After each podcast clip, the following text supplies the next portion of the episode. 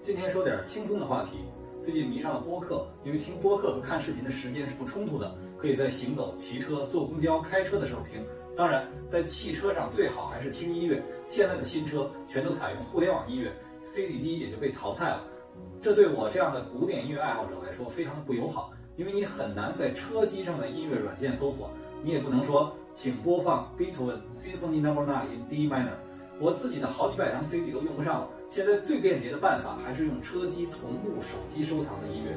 其实汽车，特别是豪华汽车，跟古典音乐有紧密的联系。奥迪就是拉丁语中“听”的词根。我们熟悉的类似的词包括 audience、audio 等等。一些世界顶级的音乐节，像萨尔茨堡音乐节、拜洛伊特音乐节，都曾经有奥迪的身影。奥迪的总部英格尔施塔特的工厂内也经常举办顶级古典音乐会。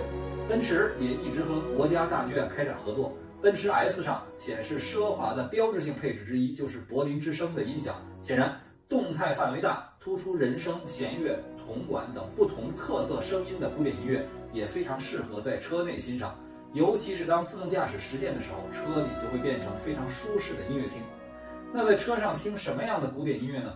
对于小白来说，很多音乐的 App 上都有一些基础性的歌单，主要是好听的小曲儿。因为古典音乐的旋律会被用到电影中，或者被改编为流行音乐。特别是前不久刚刚举行的冬奥会中，花样滑冰是最受欢迎的项目，里面也大量的应用了古典音乐作为配乐。如果这些旋律能够唤起记忆中的共鸣，就是一种非常好的入门方法。听古典音乐还可以结合心情，每天上班的时候可以听一些进行曲、大合唱、鼓劲儿，而下班的时候则可以听一些温柔的钢琴曲、小提琴曲。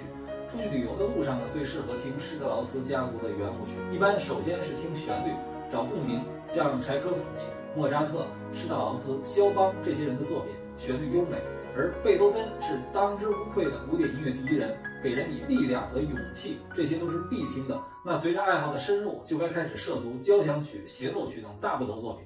听歌剧呢，可以先从最著名的咏叹调听起，再尝试性的听威尔第、普契尼等这些。歌剧作曲家的名作，等对作曲家及作品和他们所处的时代有了认知，能够区分不同作品的形式，就可以开始涉及像巴赫、亨德尔为代表的巴洛克音乐。巴赫的音乐刚开始听会觉得平淡，但是等理解深入了，就会觉得他的音乐像大海一样深邃。如果能够接受马勒、布鲁克纳这些超大规模的交响曲，或者是一些弦乐四重奏、钢琴三重奏等等室内乐，那恭喜你，你已经完全成为古典音乐爱好者。在路程中，如果完全沉浸在音乐中，可以很好的消除驾驶疲劳。当然，作为驾车人，首要的还是注意安全。可能这种享受更适于坐在后排。过大的音量会影响正常驾车的判断。但我也很不喜欢把音量调小，只当做消磨时间的背景。毕竟你要听出音乐的层次感和细微的处理。祝大家爱乐愉快。